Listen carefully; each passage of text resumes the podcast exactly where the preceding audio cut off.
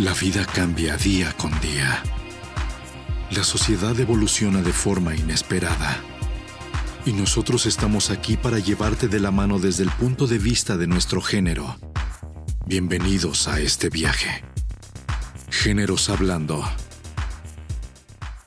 Hola chiquillos y chiquillas, ¿cómo están? Bienvenidos a otro programa más de Géneros Hablando, el programa ya número 5 de la super segunda temporada de este bonito podcast de Géneros Hablando.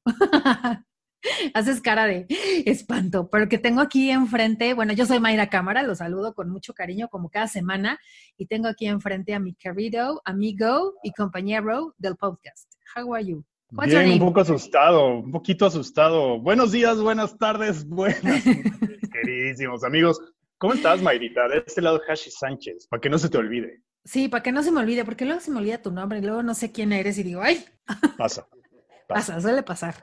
Oye, no, es que yo también tengo mucho miedo. El, el programa de hoy, la verdad es que se los tengo que confesar que me costó mucho trabajo prepararlo. Soy súper gallina estaba leyendo alguna de las historias que nos mandaron nuestros género lovers y en realidad yo me espantaba. O sea, no es choro, o sea, sí soy ya bien cobarde. Yo antes era como, como que era muy fan del cine de terror y veía mucho cine de terror y yo creo que quedé como ya medio mensa traumada o no sé. Y este, allá empieza a hacer sus sonidos espantosos este tipejo. Y, este, y en verdad me da muchísimo miedo. Tú porque eres muy valiente, o no sé qué traes en la cabeza, pero... O, tú porque ya estás mayor, amiguita. Es que yo ya soy una señora mayor. A mi edad ya no son buenos los espantos. Mi edad ya, nada más. Sí, ya te puede dar algo más. Ya me da algo. ya mi edad ya nada más es el tejer, el coser, el platicar con la amiga, el café. algo más fuerte te puede desatar en una diabetes o alguna cosa por el estilo. no, cállate los ojos, ¿eh? Porque en serio, em, estaba leyendo las, algunas de las historias y en verdad que mi cabeza y mi estómago empezaban a, a sentir horrible, o sea, empezaba a sentir que a que algo me estaba dando, o sea, en verdad le sufro. Pero bueno, sé que puede existir este tipo de situaciones, sé que pueden haber, las he vivido, sí, lo tengo que confesar también, y bueno, de esto ya lo platicaremos, pero el día de hoy... historias? Sí, yo también tengo historias, y la verdad es que no muy agradables, pero bueno, el día de hoy vamos a hablar de estas historias de miedo, historias de fantasmas eh, historias paranormales. Vamos a hablar el día de hoy de eso y les recordamos nuestras redes sociales. Pueden escribirnos en Facebook, como muchos nos escribieron ahí en Facebook acerca de este tema. Otros nos mandaron sus historias a través del Messenger de Géneros Hablando. Otros nos escribieron directamente a nuestro celular personal. Pero bueno, hicimos todo para juntar estas bonitas historias. Entonces ya saben, en eh, Facebook como Géneros Hablando y el hashtag de este día es historias paranormales. es correcto, además un tema. Bueno, yo sí soy fan de estos temas, sobre todo, a ver, dentro de lo paranormal soy súper fan del terror y de todo este tipo de historias. También, y es muy interesante porque también soy bastante escéptico. Entonces es como un poco extraño, pero son temas que me llaman muchísimo la atención. Tengo ahí algo con la muerte seguramente, ¿no? Atravesado. Sí, porque ya lo eh, vimos desde el programa pasado que estás diciendo que a ti te llama mucho la atención el tema de lo forense. Lo forense, todo este tipo de cosas. Sí, sí, sí, todo, todos esos temas me, me fascinan. Eh, el cine de terror me encanta, eh, el cine de, de, los thrillers psicológicos también me fascinan, que están muy relacionados, pero las experiencias paranormales es algo que no es como que las estoy investigando y soy acá un cazafantasmas, Carlos el cazafantasmas, este, no Carlos lo soy, Trejo de chocolate. Pero me encanta buscar historias, videos, películas, leyendas de los pueblos, sobre todo en México hay muchísimas leyendas. Está Estamos llenos de leyendas interesantísimas prehispánicas que se han conservado muchas de ellas afortunadamente a la fecha y hay libros buenísimos sobre las leyendas mexicanas. Entonces soy un fanático de todo esto y, entonces me encanta que hoy pues podamos contar algunas y, que la gente nos comparta, como dices, en Géneros Hablando en Facebook con el hashtag paranormal. Si han tenido alguna historia paranormal, alguna historia de terror que les haya pasado, si conocen a alguien, si el primo de un amigo vio a alguien, Creo que todo el mundo tenemos. Pueden compartir. Todos tenemos algo, creamos o no creamos, eh, escépticos o no escépticos. Todos tenemos una historia, todos sabemos de alguien o todos tenemos una historia propia que no podemos explicar de manera lógica, coherente y científica. Así es, así es, exactamente. todos tenemos alguna historia y estaría padrísimo que con el hashtag paranormal en Facebook Géneros Hablando nos la platiquen y pues si tenemos ahí las suficientes y, mucha retro tal, después hacemos un segundo, tercero, cuarto programa porque esto da para muchísimo. Sí, da para muchísimo porque además te digo, sí, hay como por lo regular, bueno, yo pensaba eso, ¿eh? que toda la gente teníamos siempre una historia paranormal, algo de lo que fuera. Pero me encontré como con dos, tres personas que me dijeron, no, no, yo no, yo no tengo como ninguna historia. Y yo así de, neta, o sea, yo pensé que como que era lo general como de todo mundo que tuviéramos una historia. Pero bueno, quienes nos contaron, la verdad es que son buenísimas. Pero ¿qué te parece si mejor empezamos a definir qué es paranormal y, bueno, según Wikipedia, paranormal o fenómenos paranormales son términos usados para dar nombre a cierta clase de experiencias que se encuentran al margen del campo de las experiencias normales explicables científicamente. ¿Qué quiere decir esto? ¿Qué rebuscación? Oye. Sí, ya sé. O sea, lo que quiere decir es que son situaciones o cosas que pasan y que no hay algo científicamente comprobado de lo que haya sucedido o que lo se pueda comprobar ¿no? Por ejemplo, me tocó ver videos en donde estaba una mamá y una hija viendo la televisión en su casa y de repente la chica dijo, acabo de prender eh, la, la eh, mi, ¿cómo se llama? Mi video de mi celular porque vean cómo están las luces, las, lámparas de su cocina estaban prende y apagan, prende y apagan, prende y apagan, así pero cañón, o sea, como si alguien estuviera jugando con el, con el botón, ¿no? De la, de la luz. Y entonces, este, la chica se acercó y dijo, es que, ¿qué está pasando? Se acerca a su cocina y va al grifo de la, de la cocina y el agua empezó así a salir de la nada. Estaban ellas dos solas. Y entonces así de, no, no manches, ¿no? Y ya pasó y entonces otra vez se prendían y apagaban, prendían, la, cierra la llave y entonces esta, o sea, se va la chica, se hace como para atrás, siguiendo grabando las luces y de repente el agua así otra vez, ¿no? Y la, la mamá y la hija así de, ¡ay! Pegaron un grito del tamaño y en la madrugada ella empezó a escuchar ruidos vuelve a grabar y se acerca a la cocina igual, o sea, le abrieron la llave, la cerraba y se la abrían, la cerraba y se la abrían. Y entonces ella decía así como de, ya, déjenme en paz, ¿no? Así como estaba en inglés y decía, leave me alone. Entonces dice, ya váyanse a la fregada, ¿no?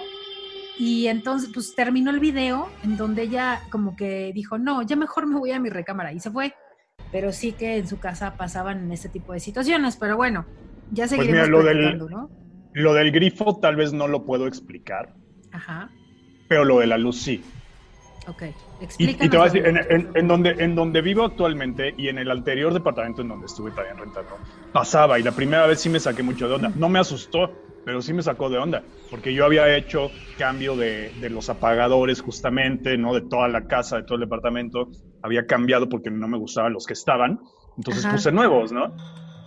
Y antes de eso no lo había notado, pero entonces la noche primera que, pasé después de haber cambiado todos los contactos, eh, me, voy a acostar, ya obviamente con las luces apagadas, todo apagado, estaba yo totalmente solo eh, y de repente en el cuarto justo arriba de mí estaba el, foco, la lámpara, y empezó a parpadear, ¿no? Así como, como dices, como si alguien estuviera prendiendo y apagando. Entonces, la primera vez, como ya me estaba quedando medio jetón, dije, ah, igual y lo imaginé. Ajá. Pero pasó varias veces, esa noche pues ya no le hice más caso, a la siguiente volvió a pasar lo mismo. Y sí ya me sacó de onda. Te digo, no me asustó la verdad, pero sí me sacó de onda. Y entonces la segunda noche recordé, acabo de cambiar todos los contactos. Seguramente dejé algo mal conectado. flojo. Exacto, y está siendo un falso, ¿no? Entonces lo que me asustaba es que fuera a tronar algo. Oye, pero... Y ahora... Ajá, no, dime, dime, ajá. Ahora, acá en donde estoy, eh, está pasando exactamente lo mismo. Entonces, a lo que voy es, no te podré explicar lo del grifo de agua que se prende y se apaga. Además, cuando es con chorro de agua, si fue un goteo o algo así, pues dices, bueno, hay una fuita, ¿no? Ajá. Pero lo de las luces, y, mira, seguramente pasa en todos lados, pero en México tenemos unas pésimas, pésimas instalaciones eléctricas. y siempre la luz está brincando. Siempre. Hay algo que está mal desde la instalación. Eh, entonces, ese, ese fenómeno, y se prenden y se apagan las luces, pues es eso. No hay más que eso. Lo que me está pareciendo muy interesante en el capítulo de hoy, en, nuestro episodio número 5 de hoy, es que tú eres súper escéptico y yo no. O sea, yo sí creo como que puedan existir todo este tipo de cosas, que hay cosas que no se puedan explicar. O sea, en verdad yo sí creo que hay situaciones en las que dices, no, yo no me puedo explicar esto que me pasó porque no, o sea, no lo entiendo. Y esto, por ejemplo, las luces es muy diferente. No lo sé. Hay momentos en donde se ve que el foco o los focos de antes, ¿no? Eh, no sé si te acuerdas, los que eran incandescentes, cuando ya se iban a fundir, eso pasaba y tronaban. Ay, ajá, no me tocaron. como que empezaban a hacer como ruidito, ¿no? Así, así y pum, se fundían. Pero un foco de esos no aguantaba que los prendas y los apagues, los, porque se fundían. Es lo que yo te iba a preguntar. O sea, tus focos que se prendían y apagaban, eran como prende, apaga, prende, apaga, prende, apaga, o como que, como que se iba la luz y regresaba. Porque hay, una forma diferente como cuando hay un tema eléctrico que está pasando algo y que, y que eso sucede. No, era como que parpadeaban, ¿sabes? Ajá. Entonces sí puede ser, entiendo que eso sí es como un tema eléctrico, o sea, se nota la diferencia. Pero cuando alguien está como si estuviera prendiendo y apagando la luz de tu recámara, que está con el botón, ¿cómo se llama eso? Del contacto, ¿cómo se llama esa cosa? El apagador, que está, este, prende y apaga. No, sí, por eso, esa cosa, cuando le tocas y lo pones y lo tocas y así, se nota la diferencia. Siempre que lo prendes y lo tocas y lo, se nota la diferencia. Sí, pero no que se vaya a fundir un foco, eso, es a lo que me refiero, que sí se nota la diferencia cuando se va a fundir a que se está prendido apagando. Entonces, sí, sí suele suceder, digo, aquí, aquí en México, como dices, eh, en México, como dices, hay como un montón de leyendas. Yo recuerdo una súper básica, la de La Llorona. Claro. O sea, esa leyenda La Llorona es como algo súper básico. Estamos llenos de leyendas. Eh, creo que eh, precisamente el pasado de la cultura mexicana, de este pasado prehispánico, da pie a todas estas leyendas. Y justamente son este tipo de países, no solo, no solo México, ¿no? sino este tipo de países que tienen una cultura tan ancestral y tan rica, ¿no? Y tan, tan mezcla de diferentes culturas, es donde salen las leyendas. Lo vemos en toda Latinoamérica, lo vemos en Europa, en los países más viejos de Europa. Siempre hay este tipo de leyendas. Por supuesto que en países vamos a entrecomillar, más nuevos o con otro tipo de cultura que no es tan ancestral como la mexicana, como el caso de Estados Unidos, que la parte, sobre todo centro hacia el norte, pues es algo muy nuevo y está totalmente despoblado. Las leyendas no son tantas y más bien adoptan leyendas de otras culturas, como, las culturas, como la irlandesa, para, para ir creando las suyas, ¿no? Y se van mezclando cuando obviamente los europeos llegan a Estados Unidos pero México las tiene desde el inicio de la historia. Sí, y, por ejemplo, en, las zonas nórdicas hay muchísimas leyendas que los gnomos y los... Eh, hablábamos el otro día acerca de los chaneques. Entonces, me decías eso, aquí en México eh, son esos los gnomos y los, ¿cómo se llaman los? Pues sí, los gnomos, en, Noruega y todas esas partes de Europa y sus países también tienen esas leyendas, ¿no? De pequeños seres que tienen forma de humanos, que están, que por lo regular viven en los árboles, etcétera, etcétera. Y aquí en México son los famosos chaneques, ¿no? O sea, son como, como parecidos la, la historia. Entonces, pues sí, un poco. Y son como los cuidadores del bosque, etcétera, etcétera.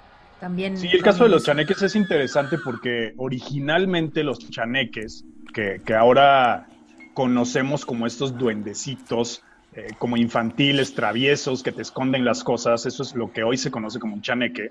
Originalmente, la historia detrás del chaneque fue transformada. Hoy se cuenta de esa manera, pero originalmente sí eran como vistos como seres demoníacos y lo que hacían era buscar el alma de, las personas. Entonces, con el tiempo no sé en qué momento fue que se fue deformando la historia y se convierte entonces en este personaje que es un, duendecillo que vive en los bosques, que es precisamente uno de los cuidadores del bosque, y que son almas traviesas, como si fueran niños, y hacen eso, jugar, esconderte las cosas, etc.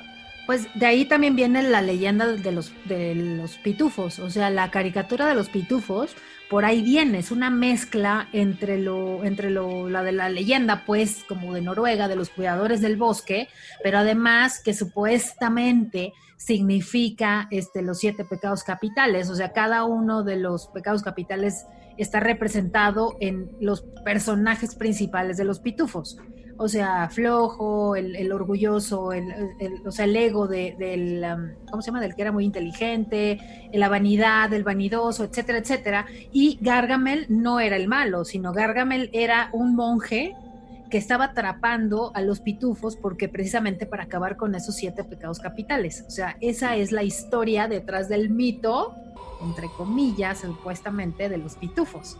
No sé si sí, bueno, si vemos, si vemos todas las historias de de Disney, de, sobre todo las clásicas, ¿no? De, los cuentos de hadas, pues no son ni remotamente cercanas a lo que vemos en Disney, las historias originales, ¿no? De hecho, la gran mayoría son historias bastante tétricas y bastante sádicas y bastante sangrientas. Los hermanos eh, Grimm estaban un poquito enfermos y Disney las adapta para, para niños, pero no son realmente, hablando de historias paranormales, podríamos contar la verdadera historia de la Cenicienta, la verdadera historia de Blancanieves, la verdadera historia, ¿sabes? Todas estas de Hansel y Gretel, sí las podríamos contar aquí en un programa paranormal, porque van más en ese sentido. Y, y hablaron también de Disney, hay varios videos, muchos videos, en donde en el parque de Los Ángeles del Disney World se aparece supuestamente el espíritu de Walt Disney que va caminando, que sale, eh, o sea, que va caminando por cerca de donde él vivió, porque él tenía su casa, o sea, la casa donde él habitaba con su esposa estaba dentro del parque. Y entonces ahí en la parte de abajo tenía sus oficinas, pero él vivía ahí en el parque. Entonces, y se ve que eh, un, supuestamente la imagen de un espíritu que va ahí deambulando en las noches ya que se cierra el parque. Entonces han sido como varias personas que han hecho esas filmaciones y que han captado el espíritu por eso digo, supuestamente el espíritu de, Walt Disney, no lo sé. Qué historia paranormal tan de flojera. Oh, que la canción. Pues es Oye, pues. O sea, tú quieres que en verdad te asuste así súper horrible. Te voy a asustar. A ver, si existe un fantasma, ese, es el, ese sería el objetivo. Este... Nada más que se te aparezca a ti. Yo no quiero. Y como decíamos, sí escéptico eh, en la gran mayoría de mis creencias. Sí, siempre busco como la lógica, la explicación científica en, casi todo lo que hago. Y, y, sí, efectivamente soy, soy escéptico. Yo, por ejemplo, no creo en una vida después eh, de la vida, después de la muerte, ¿no? O sea, para mí te mueres y ya te acabaste. ¿Y a dónde vas? ¿A dónde vas? es que no tienes que ir a ningún lado, o sea, ya ahí te quedaste, el cuerpo... Sí, pero tu alma... es que el alma también es un tema de escepticismo para mí, ¿sabes? O sea, al final de cuentas, si estamos hechos de, materia y energía. ¿Y qué pasa con la energía? Pues nada, se transforma y se queda ahí en una energía calórica que, emana al ambiente y listo. Eso es. Esa es mi explicación de la vida y ahí se acaba. Algunos podrán decir, qué triste que crees que no va a pasar nada, que cada quien, ¿no? No, Pero cada quien aún es muy con todo, por supuesto. Aún con todo el escepticismo, evidentemente estoy consciente y acepto que hay cosas que son inexplicables. Yo mismo tengo experiencias que son inexplicables y con todo el escepticismo también te puedo decir que tengo alguna historia paranormal en la que digo, pero ¿qué es esto? O sea, eh, eh, estoy seguro que vi lo que vi. Sí, o sea, porque luego suceden cosas que, que no te puedes explicar. Dices, no, es que no puede ser lo que estoy viendo, lo que estoy viviendo, y la verdad es que, digo, me ha pasado y, es como, o sea, te sacas de onda así súper cañón. Y por ejemplo, no sé si tú recuerdes, pero uno de los representantes, y bueno, se puede decir como iniciadores, ¿no? En que se conozcan estas historias paranormales en México y sobre todo que tuvo un exitazazazo en radio fue Juan Ramón Sáenz, el famosísimo este, locutor y conductor de la, del programa de radio de La Mano Peluda. La Mano Peluda, que duró añísimos. Añísimos. Este, el, programa empezó en 1995 y, y, el primer conductor fue Rubén García Castillo. Y en, y en el 99, o sea, cuatro años después, entró Juan Ramón y estuvo ahí hasta el 2011, hasta que falleció. Entonces, digo, con todo respeto, pero yo no puedo, o sea, no podía escuchar ni, ni un minuto de ese programa. Y yo no sé cómo le hacía, pero mi mamá era súper fan de ese programa. O sea, ella se dormía con audífonos o con su radio así, escuchando las historias de la mano peluda. Sabes que yo no me dormía con la mano peluda, ni era tampoco súper fan, pero sí lo que no te dormías con la mano peluda. Estaría hablando de otras cosas. Oye, pero, pero sí lo, lo escuché muchísimo. Y obviamente la magia de este programa, porque de repente habla el público, porque entonces hablaba el público, o sea, él contaba algunas historias que le mandaban, pero también hablaba el público y al aire en vivo contaba sus historias. Y algunos obviamente no tienen eh, esta chispa, ¿no? Y esta ondita de hacer una narrativa chida para, radio, pues nunca han hablado en radio, no tendrían por qué tenerla, ¿no? Entonces la cuentan como se van acordando y con los nervios de estar al aire, etcétera, con, con la persona que admiran, bla, bla, bla. Entonces era una historia bastante piñatona, bastante chafona, pero él tenía la magia de ir corrigiendo al, invitado o a la persona del público y entonces lo iba llevando y él iba mejorando la historia y eso añadiéndole los, los efectos de sonido que metían, pues era impresionante. Era un gran programa de historias de terror. Mi respeto. Porque además en, su mayoría eran casos entre comillados reales, ¿no? La gente estaba hablando para contar sus historias. Y también había un programa, pero eso era en onda corta, porque eh, como por radios, pues, en donde que era como la hora del trailer, o no sé qué rollo, no me acuerdo muy bien de eso, porque eso también ya tiene muchísimo, en donde los traileros hablaban para contar sus historias, o sea, porque hay muchísimas historias de los caminos, o sea, en las carreteras eh, pues dicen que ven mucha gente y también hay muchas experiencias y muchos videos de gente que cuenta y que ha tomado y, dice, por aquí ha pasado N cantidad de veces y siempre me encuentro a un ente ahí como transparente, pero no tiene cabeza. Y entonces este, lo van contando y hasta que lo graban y lo, lo graban con su celular y se ve el video, ¿no? Entonces, y así lo, y así lo pasaban. Sí, hay, hay un buen de historias en los camioneros por la naturaleza del trabajo, ¿no? Cansados en la noche, distancias larguísimas, carreteras súper solas. Entonces sí, los, los camioneros, los traileros sobre todo tienen muchísimas historias. Muchos de ellos justamente hablaban a, la mano peluda, era porque era un programa que, que, se transmitía en la noche, ya para terminar la noche. Entonces, eso le daba otra magia también al programa. No sabía de este programa que tú estás diciendo de los traileros, pero está buenísimo. Y justamente, y ya para ir como entrando, ¿no? Ahí en, Ondita, tenemos aquí algunas historias que nos ha contado la gente, pero ahorita que dices de los, de los caminos, te voy a contar la primera que me pasó a mí.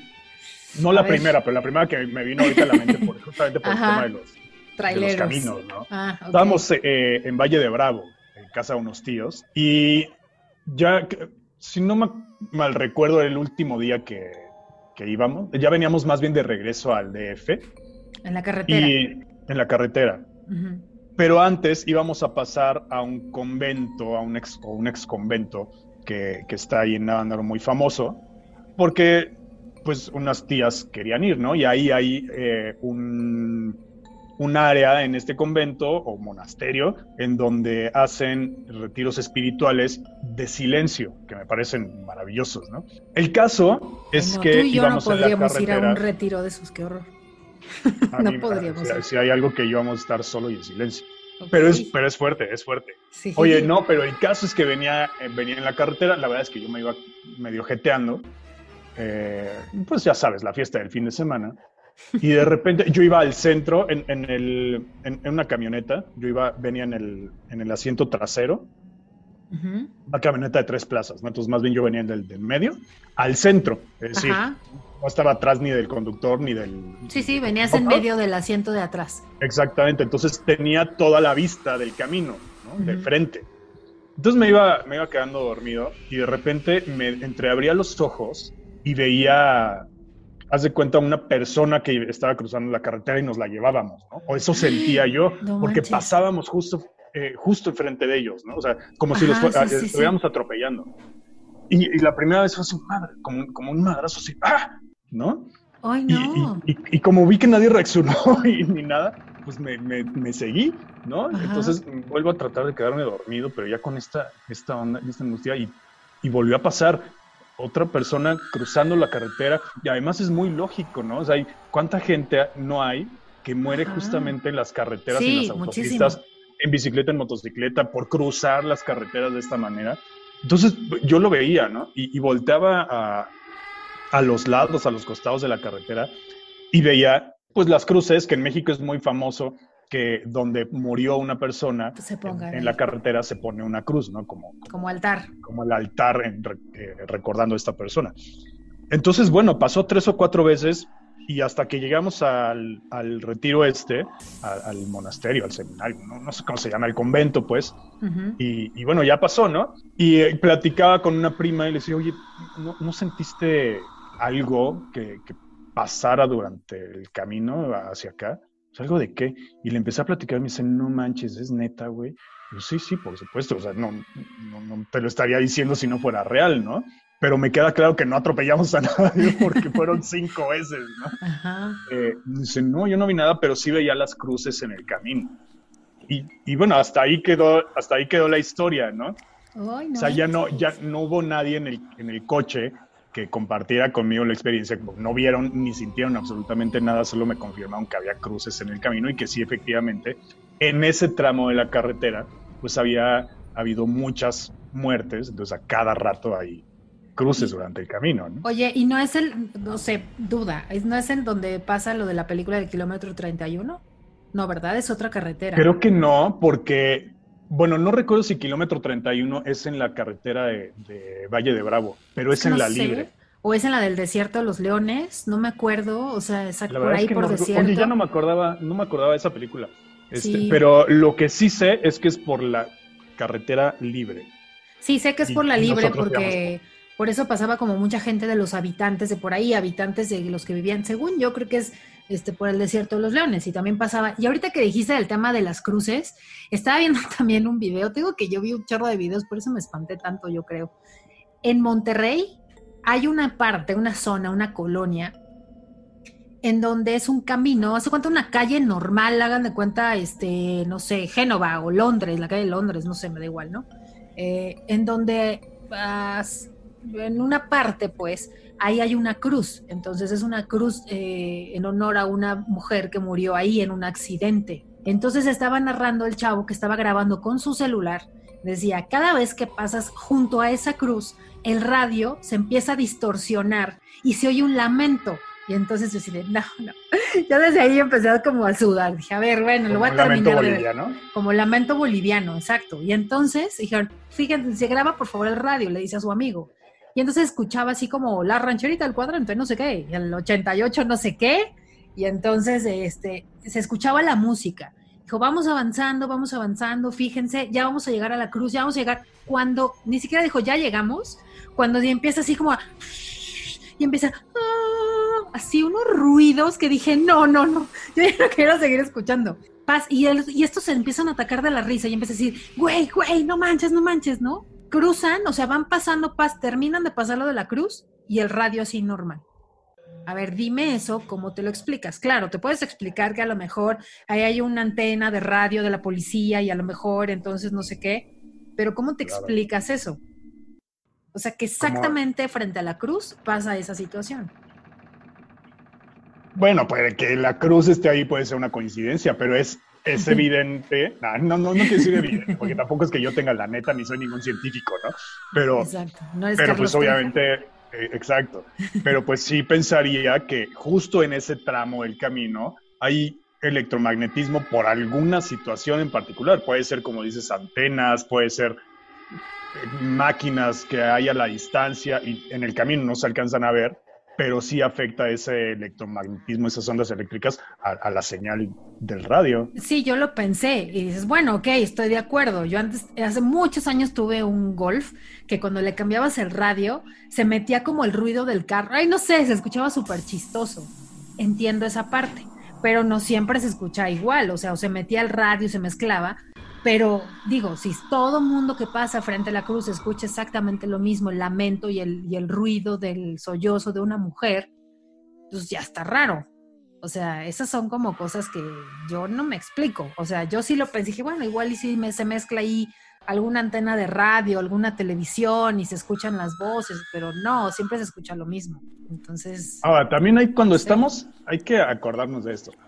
Cuando, eh, cuando estamos pensando en algo, cuando estamos buscando algo, empezamos a sugestionarnos. Entonces, hay cosas que podemos sentir o pensar que estamos sintiendo, pensar que estamos viendo algo y en realidad no es así. Es decir, el cerebro sí lo está viviendo, sí lo está viendo porque no distingue lo real de lo, de lo imaginario, ¿no? Tan es así que tú te puedes despertar llorando de una pesadilla porque tu cerebro en realidad lo vivió. Entonces tú te estás sugestionando y ¿qué pasa? Pues el cerebro empieza, el cerebro necesita explicar las cosas, para eso está creado. Entonces, ¿qué pasa? Pues empieza a generar imágenes, empieza a generar ruidos que tú atribuyes como reales. Eso por un lado, pero por otro lado, en el caso que estás diciendo que todos escuchan lo mismo, pues obviamente los cerebros funcionan diferente, no es el caso, pero sí podrían escuchar, tal vez lo que se escucha son cosas agudas, como...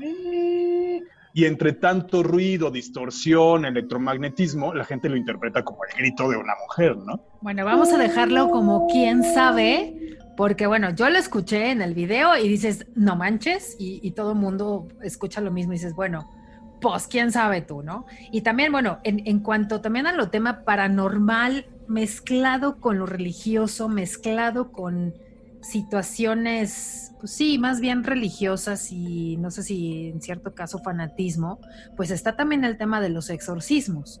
O sea, el tema, ese tema es un tema súper delicado que incluso yo sé que en la Iglesia Católica, o sea, desde el Vaticano hay indicaciones que por cada número de iglesias en, una zona de, por ejemplo, una delegación, vamos a hablar de la Ciudad de México, ¿no? No delegación, una alcaldía, por cada número de, de iglesias hay una que es como parroquia, en donde esa parroquia tiene a un sacerdote que se dedica a hacer exorcismos. O sea, en el Vaticano hay sacerdotes que cuando estudian se pueden especializar, así como un médico que queda como médico general o hay una especialidad en teología, una especialidad en santos, una especialidad, etcétera, etcétera. Y, es, y hay eh, sacerdotes que se especializan en hacer exorcismos. Si alguien lo requiere, siempre va a encontrar uno. No siempre, de hecho no es nada fácil, nada, nada, nada fácil. Es que no se sabe tan, tan común. Un exorcismo. No, pero sí, sí lo, sí lo hay, porque sí hay esa división en, el Vaticano. Lo que pasa es que no lo, dicen tanto porque no lo quieren reconocer a la luz. Pero hay no, sí lo hay, expedientes. sí lo hay, es un hecho que, existe el exorcismo y que hay sacerdotes, teólogos eh, dedicados al exorcismo y que esa es su, función dentro de la iglesia. Eh, yo tenía entendido, la verdad, que era a grandes, grandes rangos y que de hecho uno de los pocos que realmente pueden hacer, porque son pocas personas que realmente pueden hacer un exorcismo así ya, señor, es el Papa. Y, de ahí ah, unas cuatro o cinco personas nada más, ¿no? O sea, sí existe el exorcismo, sí es algo que existe dentro de la iglesia y, además sí está reconocido por la iglesia, pero no es tan fácil acceder a ello. Muchísimos casos de exorcismo de los que escuchamos, eh, no sé en otros países, pero de los que escuchamos en México, no son hechos por sacerdotes, son hechos por gente que se dedica, como tú quieras, bien o mal, no lo sé, a, estudiar temas paranormales, eh, demonología y todo este tema, y hacen exorcismos. Y lo, eh, lo mismo que los santeros, que los magos, que los brujos, y hacen exorcismos, pero no son los avalados y autorizados por la iglesia. No, sí hay, o sea, sí he visto casos en donde son sacerdotes de la iglesia, claro, tienes que llevar como muchas pruebas para que venga un sacerdote especializado en exorcismos a, tomar el caso. Ahora. Y el sí viene desde el Vaticano. Y si viene desde el Vaticano, la indicación. Pero sí lo hay en la ciudad, sí hay en la Ciudad de México varios, ¿eh? Entonces, ahora, también en otras iglesias, o sea, hablando de religiones, no de cultos ni de nada, sino que religiones, eh, hacen exorcismos. Y, y, yo conocí de un caso de un gran amigo de la familia, un gran, gran amigo de la familia, eh, que él y su hijo, que también es un gran amigo de la familia, me contaron, ellos, ellos son cristianos y, él era pastor cristiano, ya a un nivel de, ay, no sé cómo llamarlo, pero bueno, estar como casi casi al frente de su iglesia, en donde una vez me estaba contando, él no me tenía por qué mentir, él no miente, no mentía porque ya falleció desgraciadamente, pero no mentía acerca de esas cosas. Entonces, nos contaba un día en donde ellos hicieron un exorcismo en su iglesia. Nos decía que había una persona que, pues, que estaba eh, con el, pues, ellos le llaman, ¿no? Con el diablo adentro y que estaba alrededor de esa mujer había, eh, ¿qué te gustan? Que, creo que eran como seis hombres súper corpulentos, súper grandes, con muchísima fuerza. Todos se agarraron de los brazos, o sea, como que se, se unieron a través de los brazos con las manos, se entrelazaron, y esta persona que estaba en medio le estaban orando, llorando, llorando, llorando, y entonces le decían algo y se les aventaba, y, y bueno, dice que era una fuerza impresionante, o sea, era una mujer de unos 60, pero que tiene una fuerza como si fuera un hombre de 300 kilos que se les venía encima. Y entonces seguían orando, pero para esto te digo que dice que duró muchísimas horas el exorcismo y que porque ella había visto ciertas cosas y bueno, estaba enfocada en temas del ocultismo y en temas de haber hecho magia negra y cosas así. Entonces, eh, que fue un desgaste terrible, que les pegaba, que salía, que decía cosas, que los, que los este, amenazaba, o sea, terrible, o sea, nos contó unas cosas así que dices, no, te creo eso lo que me estás contando, ¿no? Hasta que después de muchas horas, pues supuestamente terminaron con este caso del exorcismo y esta persona ya quedó liberada, ¿no? Supuestamente del, de este supuesto demonio, ¿no? Entonces, está. Sí, estos, la verdad es que también sí hay, sí hay temas, si escuchas casos súper interesantes de, exorcismo.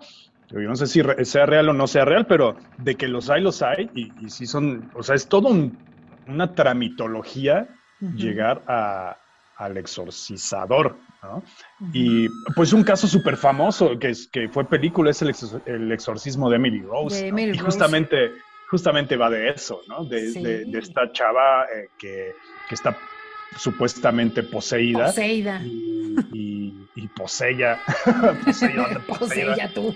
Este, y, y, y, le practican este exorcismo, ¿no? Pero, pero eso, y, está basado en un caso real, y esto terminó en la corte con muchísimos problemas legales, incluso para la iglesia también. Así es, sí, no, es un caso sí.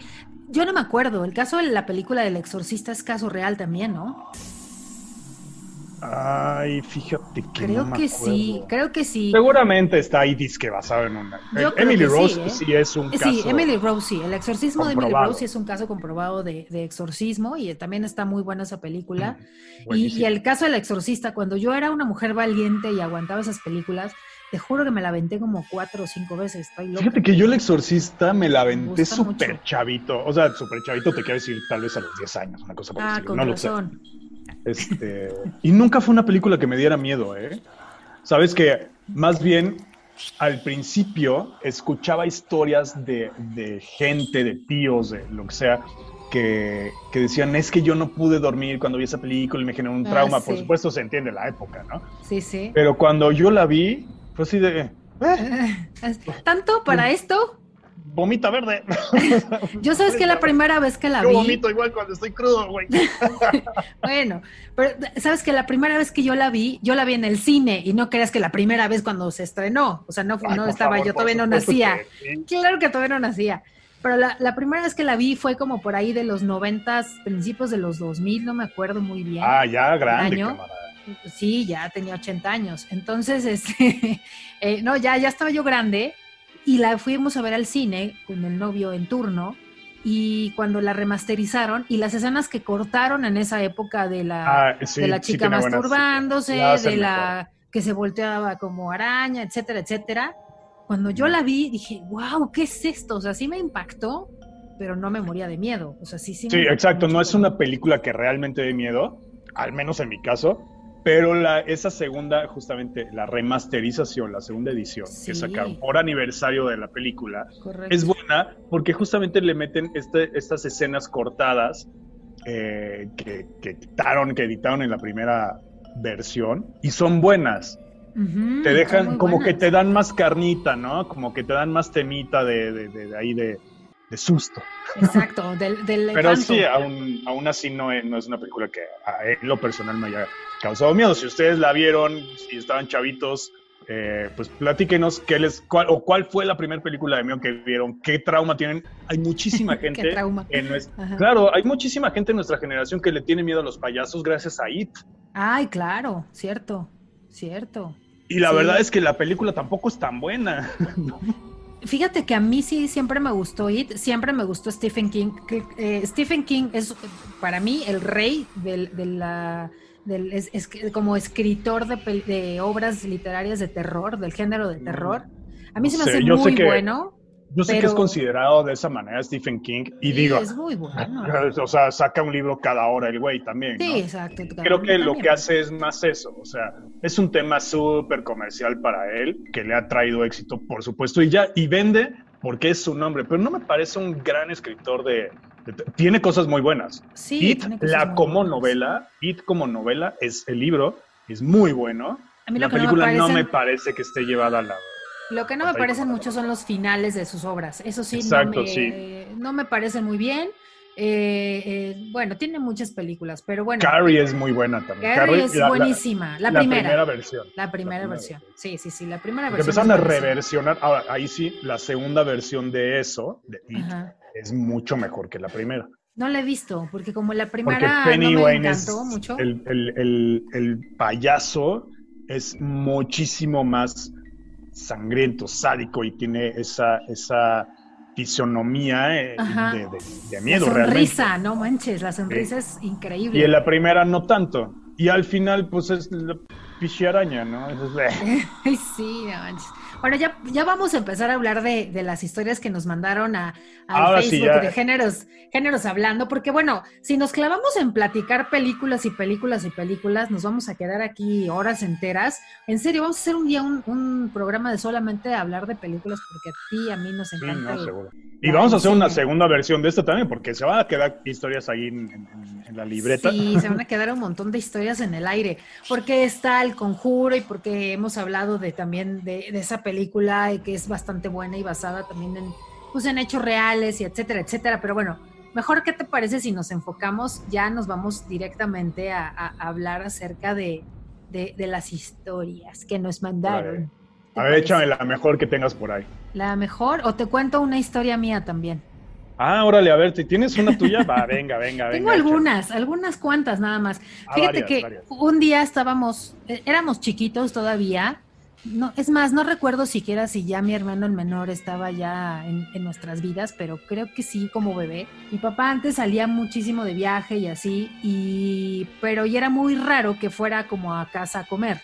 Entonces nosotros un día regresamos de la escuela, mi mamá fue por nosotros, y de repente en casa teníamos, tuvimos la oportunidad desde pequeños en tener no solamente una televisión, sino como que teníamos unas tres, cuatro televisiones y entonces regresamos. familia Fifi. Ay, familia Fifi. O sea, o sea, güey, que no tenías tú cuatro teles. Y entonces regresábamos a casa y de repente abrimos la puerta y escuchamos así como mucho ruido. Y, nosotros, ¿y mi papá vino a comer? Y ay, ¿su papá vino a comer? No, qué raro. Y ahí vamos entrando a la casa, la televisión de la cocina prendida. Ay, qué raro. Llegamos a la habitación, la televisión de la habitación prendida. Llegamos a la otra habitación, la televisión prendida, todas en un escándalo tremendo y que en el mismo canal. Y entonces, así como este, una de las televisiones no eran de las teles este, así de botón que se pudieron haber encendido porque llegó una descarga eléctrica, sino que eran de las que tenías que prender con manija, de las que apretabas y girabas y se prendía la televisión. Entonces, ¿cómo te explicas eso? Que, que pusieran, ya sé la edad, te estás riendo de. La tele era vieja, no yo. Entonces dijimos, ¿qué onda? Y empezamos como a apagar todas las televisiones. Y pues bueno, dijimos, bueno, quién sabe qué habrá pasado. Al poco tiempo, mi hermano estaba, mi hermano mayor estaba colgando algún cuadro o algo así en su recámara y, y tenía el, el, martillo a un lado. Y de repente así de voltea y el martillo no estaba. Y empezó, dijo, ¿no? ¿Dónde está el martillo? Vuelve a voltear y el martillo estaba ahí donde lo había dejado. Dijo, qué extraño. Se pasó, no sé qué, iba a agarrar el cuadro ya para ponerlo, no sé cuánto, y voltea y otra vez no estaba el martillo, hasta que dijo, mamá, ay, me está escondiendo el martillo, no sé qué, y ya empezó a alegar, y el martillo, y el martillo, el martillo, y nunca apareció el famoso martillo. Nunca volvió a aparecer el martillo. Y así como que pasaban como cositas, se prendía la luz, se apagaba la luz, hasta que una vez una vecina le dijo a mi mamá, ¿sabe qué, señora? Yo no sé, ¿no? No sé por qué, este, le dijo, en esa casa donde ustedes viven ahora, antes vivía una viejita. Y la verdad es que la trataban muy mal. Eh, la bañaban en el patio a manguerazos y la trataban súper feo, eran súper ojei sus hijos y bla, bla, bla, ya estaba muy viejita y después no murió en esa casa, pero, pero pues sí la trataban muy mal y después la señora murió y no sé qué. ¿por qué no le pone una veladora y le reza y, ¿no? Igual y eso funciona. Dijo mi mamá, ay, pues sí. Entonces la puso, lo hizo y tan tan, se acabaron todas las situaciones ahí en, en la casa, ¿no?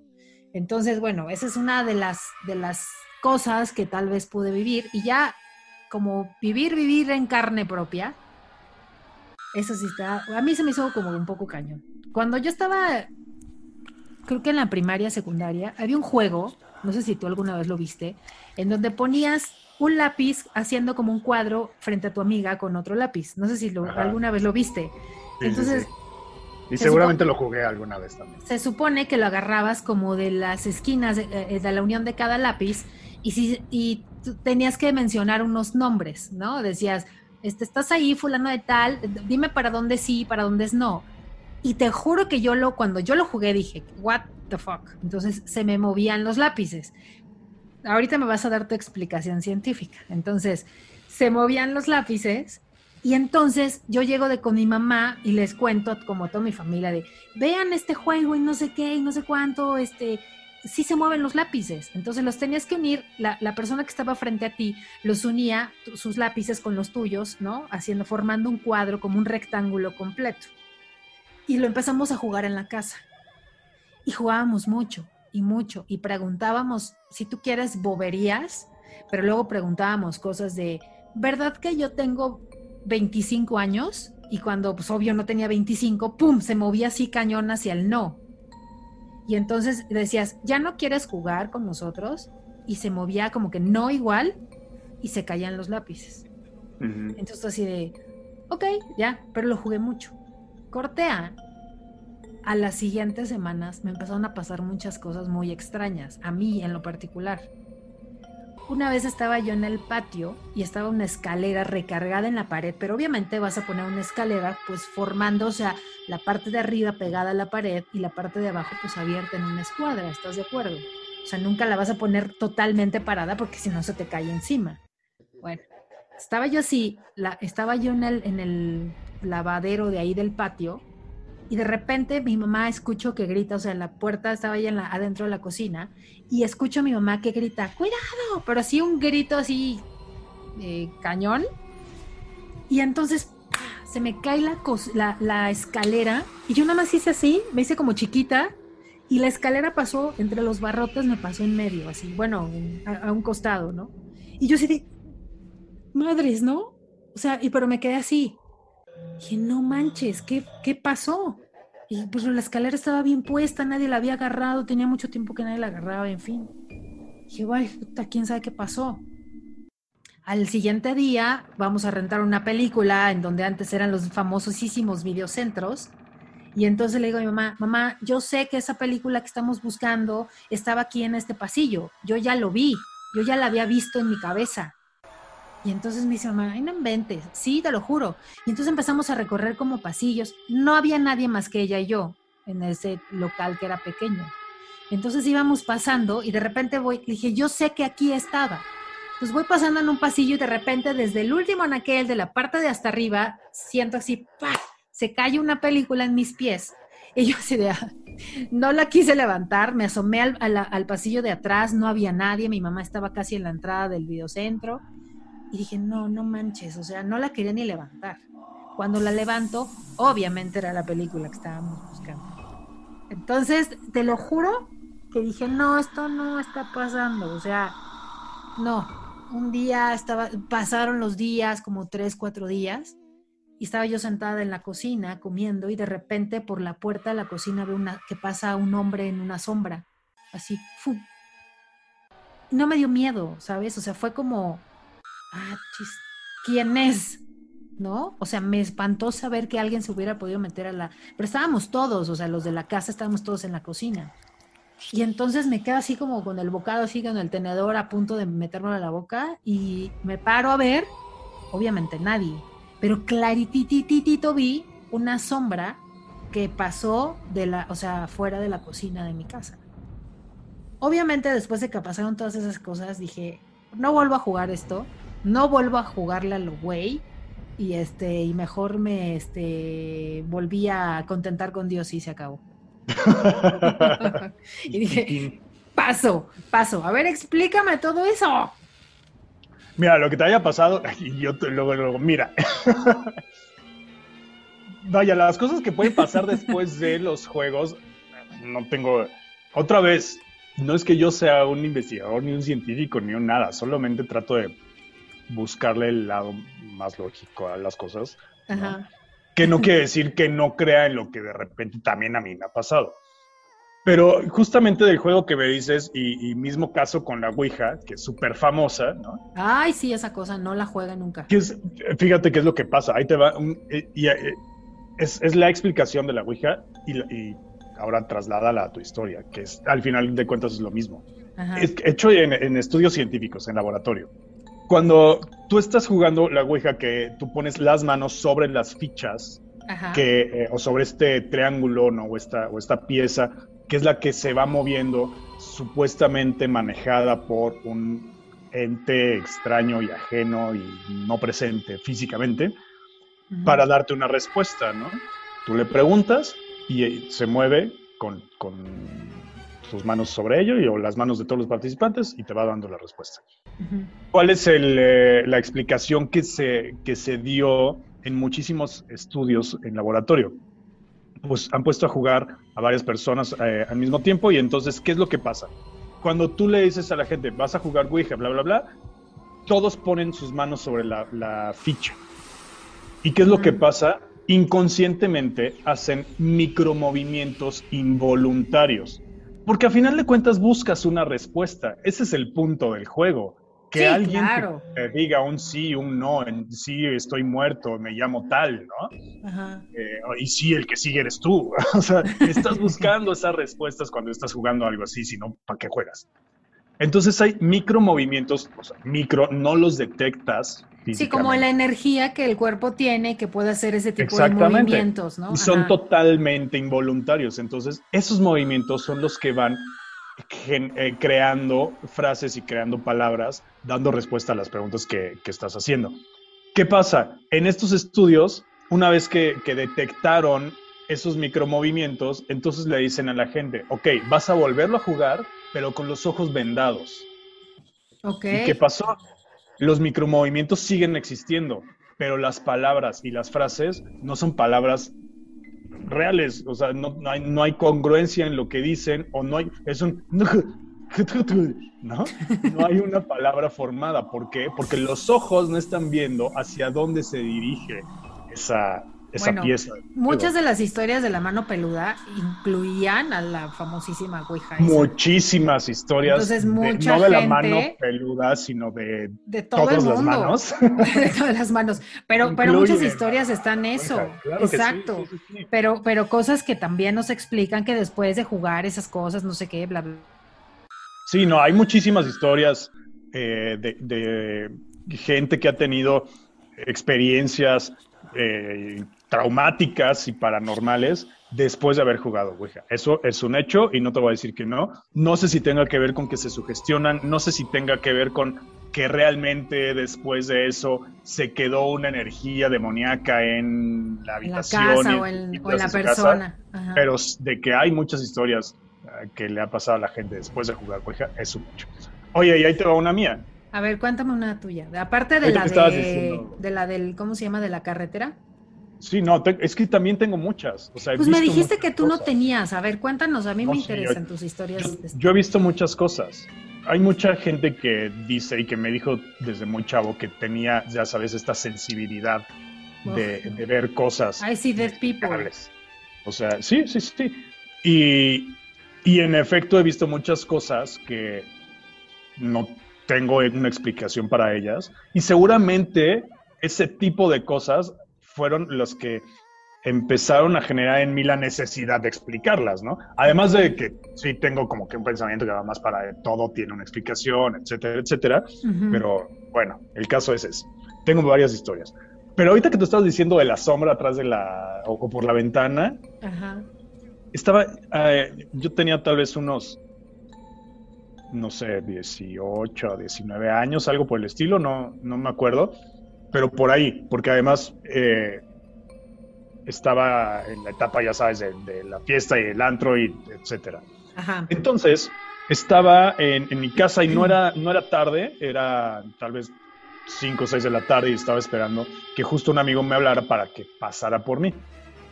Y yo estaba en la cocina de la casa, que la cocina tenía, donde, donde contesté el teléfono, la cocina daba a una ventana, o más bien un, pues sí, un ventanal corredizo de piso a techo, que daba al jardín, ajá, de frente.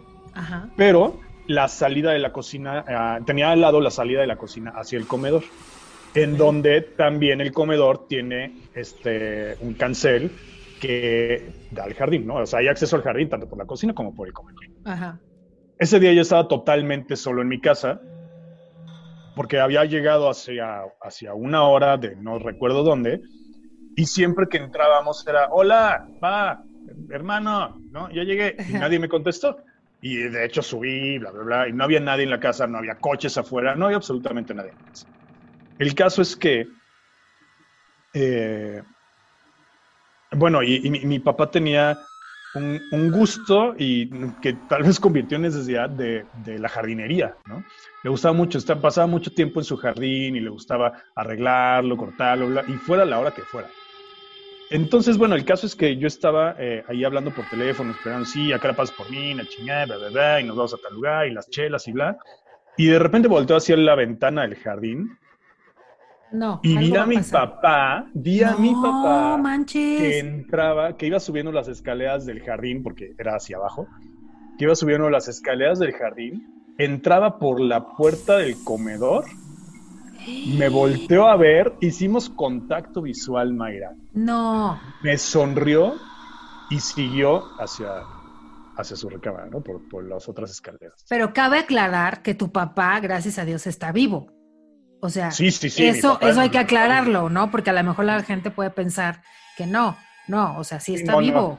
Y no, mi papá vivo, este, y, pues por eso se me hizo la cosa más normal del mundo, ¿no? En ese momento. Ay, no manches. O sea, en ese momento no sentía absolutamente nada, porque, vaya, o sea, yo estaba en la cocina, hablando por teléfono, veo a mi papá haciendo lo que muchas veces hacía, era estar en el jardín, ¿no? Entonces, te digo, sube las escaleras, me ve, entra a la casa por el comedor, me ve de nuevo, hacemos contacto visual, me sonríe y se sigue. Porque me me hablando por teléfono, ¿no? entonces yo sigo en el teléfono, la chingada habla, cuelgo, y cuando colgué fue que me cayó el 20. Te captaste que no estaba. Ah, chinga.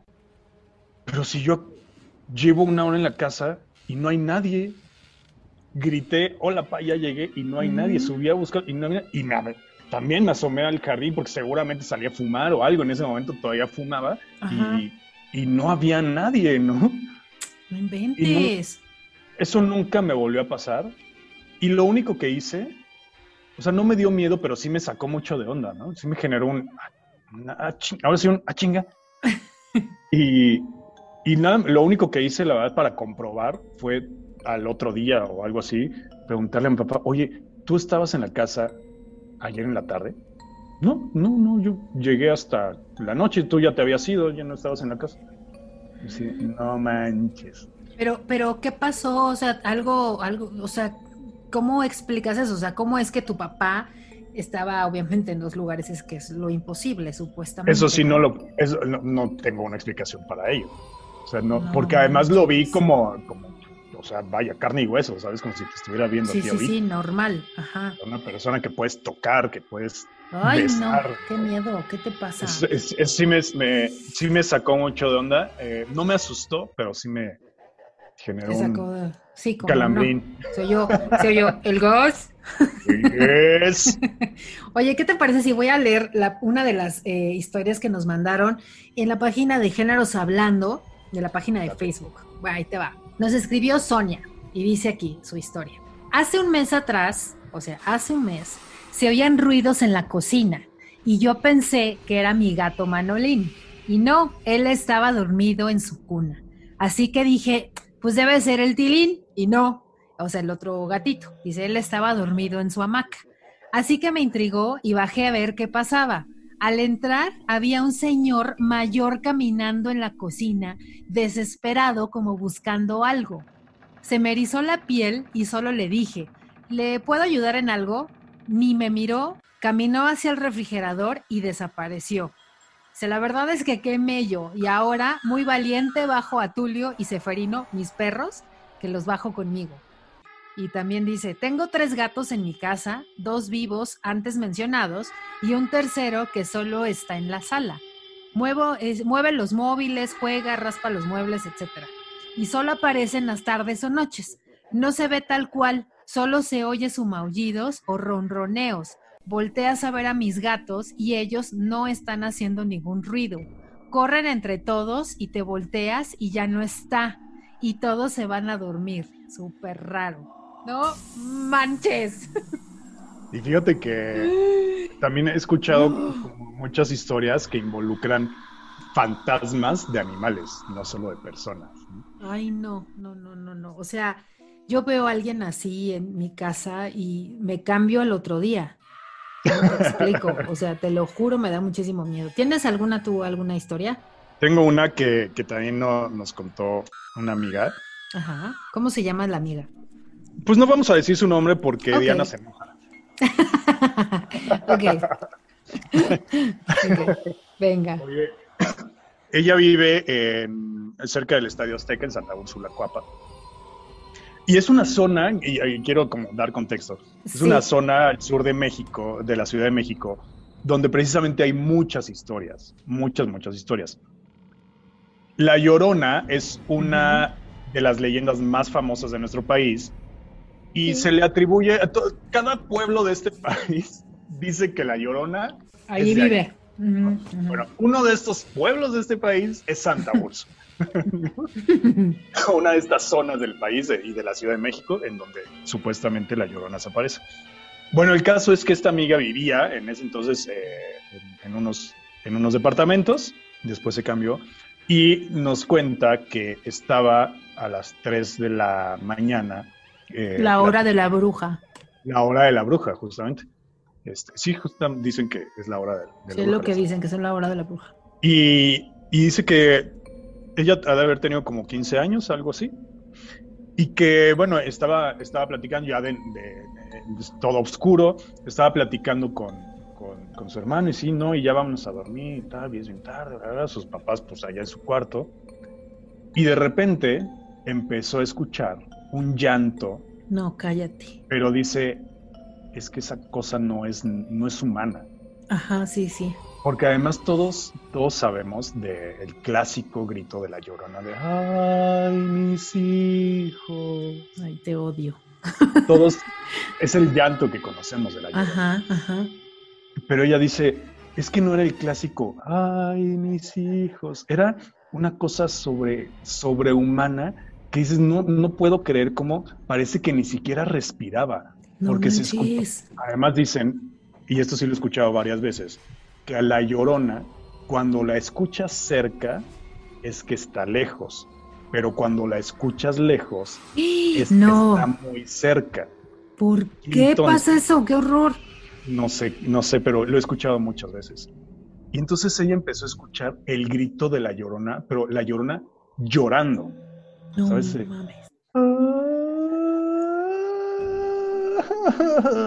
No, ¿cómo crees? Y, dice, y no se cortaba el llanto, y de repente otra vez.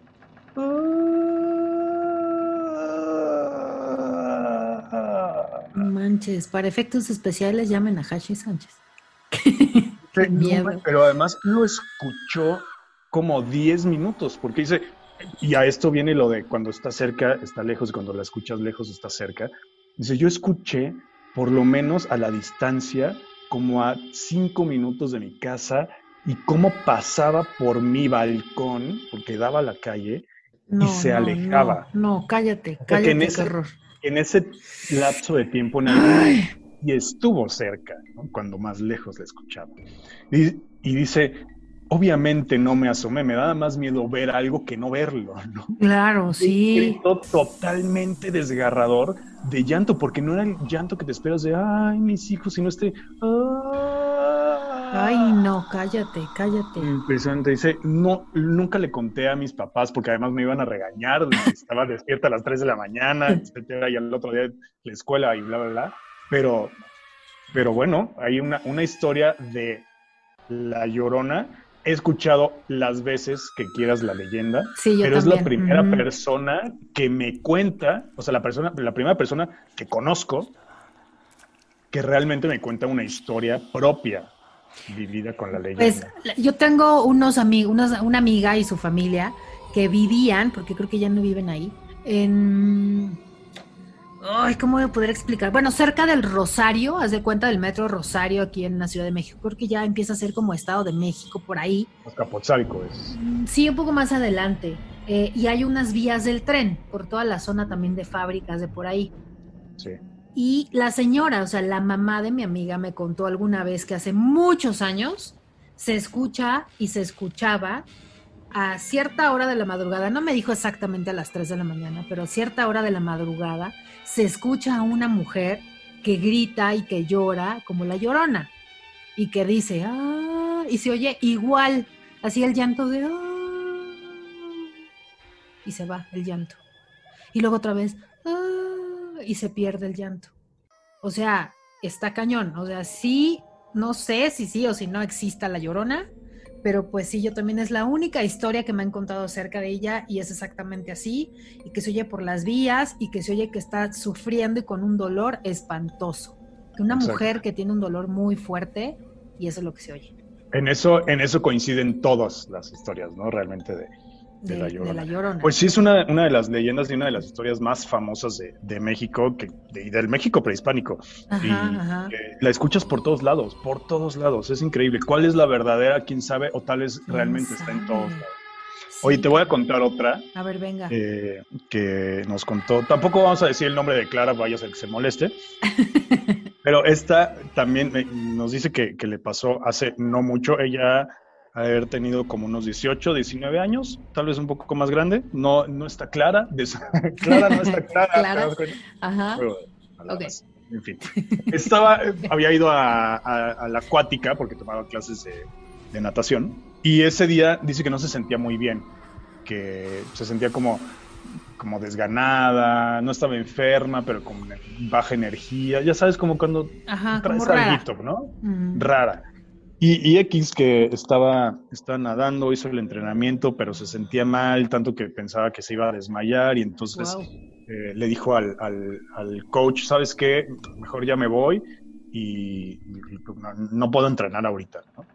Total que, que se fue, pero no se fue a su casa, sino que se fue a los vestidores para cambiarse, bañarse ahí y ya llegar a su casa solo a descansar.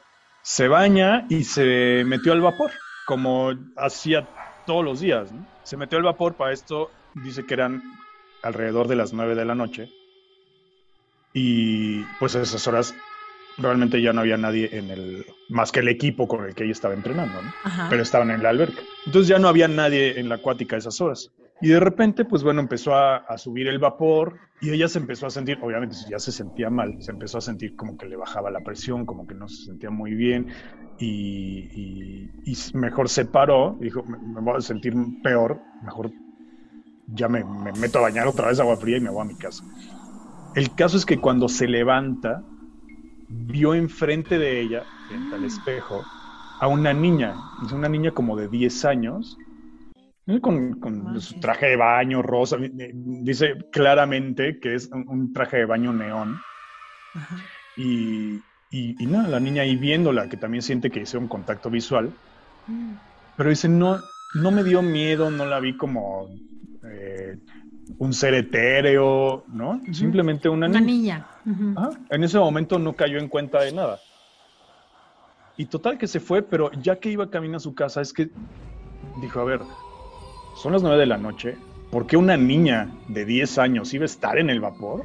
A esas horas. Y a las nueve de la sola y a las 9 de la noche, cuando las niñas más chicas terminan de entrenar y se van a las 7. O sea, tenía por lo menos dos horas que ya no había nadie en esa alberca, a nadie de esa edad al menos.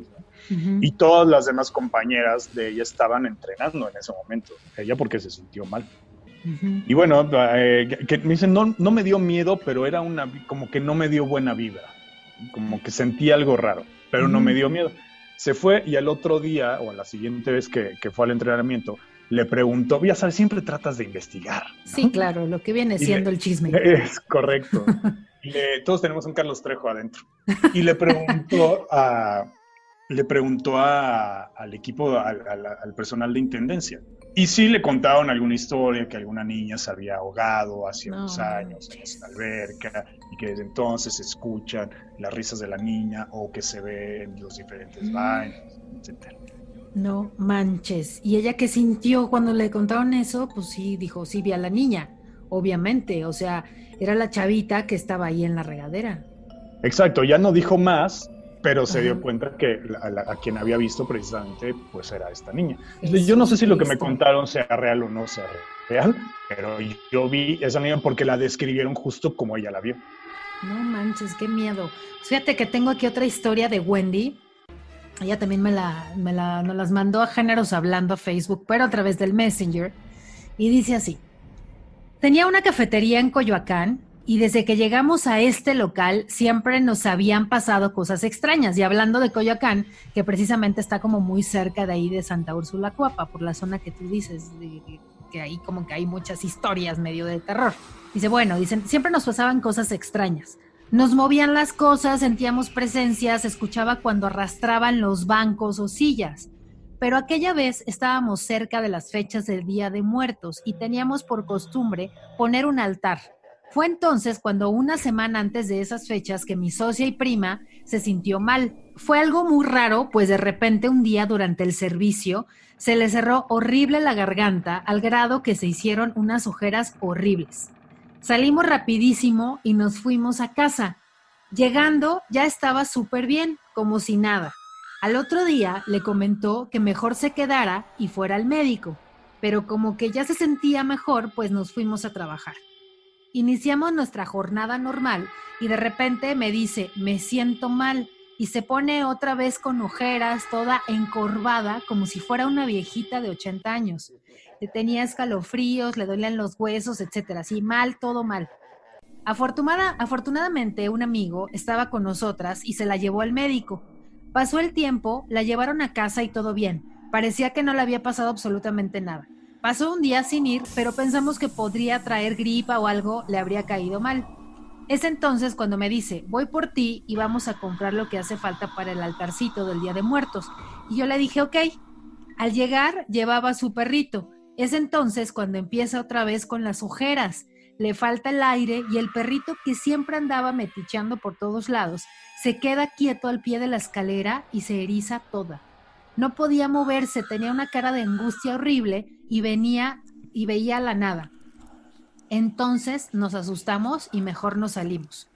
Pasaron un par de días, una clienta que conocía a la expropietaria del predio, doña María Luisa, nos pregunta por, eh, por ella, pues estaba, eh, pues pensaba que éramos como sus sobrinas porque teníamos unas fotos de ella como homenaje, pues había sido actriz de los años 50 y entonces nos siembra la duda de cómo estaba.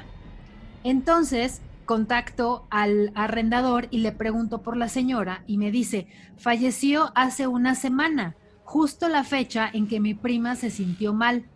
Se nos erizó la piel, sentimos un escalofrío horrible y además pues estábamos preparando la ofrenda. Es entonces cuando todo se pone más raro, aún, pues en la cocina nos aventaron unos toppers, unos contenedores de, comida que teníamos en una repisa, pero no fue, eh, pero no fue como que se resbalaran, literal los aventaron. Pues me pongo a buscar las fotografías, las fotografías que teníamos de la señora, pues para dedicarle la ofrenda. Y no, es, y no estaban donde las había puesto para que no se rompieran. Movimos todo hasta que aparecieron donde teníamos otras cosas donde no deberían estar esas fotos. Nos asustamos muchísimo, entonces al ir poniendo ese día la ofrenda, ponemos unas guitarritas y de repente empiezan a sonar como si les hubieran pasado los dedos por las cuerdas. No habíamos comprado aún las flores y todo olía a cempasúchil y a un perfume como muy característico de las abuelitas. Las veladoras estuvieron algo moviditas, pero ya después cuando pusimos las fotos de la señora, como que todo se tranquilizó. Nunca dejaron de sentirse presencias ni escucharse ruidos, pero eran muy pacíficos nuestros inquilinos. Entonces, eso le pasó a Wendy y a su prima. ¡Ay, no, qué Fíjate que ese aroma, ese aroma de cempasúchil es muy característico. El cempasúchil, para los que lo escuchan de otros países, es una flor típica que justamente usamos en las ofrendas del Día de Muertos en, noviembre. Eh, y, tienen todo un significado, ¿no? Pero, pero se usa mucho. Y tiene un aroma muy, muy particular. O sea, tú sabes que es una flor de cempasúchil, que a mí también me gusta muchísimo. Pero, pero es un, un, aroma muy característico en muchas historias también de, de, gente muerta, ¿no? Yo he, tenido, Mayra, varias experiencias. No, fíjate que cuando, sí hay varias, eh, iba, iba a decir una verdad jalada, pero sí he tenido varias veces que, que he percibido o vivido algo extraño, hay un aroma característico. Fíjate que hoy me pasó, hoy ahorita que eh, leí esta historia de las flores, del olor, me acordé. Llegué a la sala de aquí de tu casa, de su casa, y empecé a oler como azar. Yo no tengo absolutamente nada que huela a azar aquí, o sea, ni una vela, ni aromatizante de nada. Y es un olor que a mí me fascina, tanto la flor de cempasúchil como los azares, que son las florecitas blancas pequeñas tienen muchísimo aroma y a veces eh, incluso las venden hasta en los altos, en los semáforos, en las calles. Esos ramitos que son pequeños, esos son los azares. Entonces, si los han olido, tienen como un olor entre flor con dulce, con no sé. Cuando llego aquí al comedor, empiezo a oler, dije, achis, ¿de dónde viene ese olor? Y así, y de repente llegó, me pasó como, como si hubiera sido algo rápido, como si me hubieran pasado un aroma en la nariz y se fue. Así, yo siempre he pensado eso, que son como ángeles que están aquí. O sea, cuando, cuando hay un olor, eso. Pero fue bonito. Yo he sentido otros olores y no es precisamente ¡Qué de asco! ¡Qué asco! Comiste frijoles puerquis. Oye, pues han sido, han sido muchísimas historias, muchísimas cosas, muchísima información de este tema de las historias y fenómenos paranormales. La verdad es que podríamos hacer otras partes y, otros episodios y seguro se quedaron afuera muchas historias y seguro que va a venir unas historias paranormales número dos porque quedaron afuera muchas cosas, muchísimas. Sí, la verdad es que digo, de las que ya nos contaron, tenemos varias todavía. Sí, todavía. Es indispensable que, que sí haya una segunda parte. Además, los que se sumen para, con, ustedes que nos vayan contando también a través del Facebook eh, Géneros Hablando, con el hashtag Géneros Hablando y hashtag Historias Paranormales. Eh, síguenos platicando y seguro que armamos una segunda parte. Insisto, se quedaron muchas eh, historias que nos contaron ustedes aquí en, eh, pues en, la, en la mesa y otras que tenemos nosotros. Sí, como decía al principio y como decía hace un rato, sí soy escéptico, sí soy un tanto escéptico, pero también he tenido muchas experiencias y la verdad es que es algo que me encanta, ¿eh? Déjame decirte. o sea, vivir este tipo de cosas me gusta muchísimo y me llama muchísimo la atención, aun cuando en el, el general de mi pensar sea escéptico. Esto me llama muchísimo y todavía, y así como se quedaron muchas en la mesa de la gente, se quedan varias en la mesa mía. Sí, ya sé, porque creo que alguna vez tú me contaste acerca de algunas historias y, como que no está padre, pero pues deberías de meterte más a estudiar. Pero bueno, ya lo platicaremos esto en, esa segunda parte de las historias paranormales, que, que está muy interesante. Yo aguantaré vara. Sí, vamos a seguirle dando. Nos, va a encantar que nos digan por ahí que, quieren seguir escuchando más. ¿Qué les parecieron estas?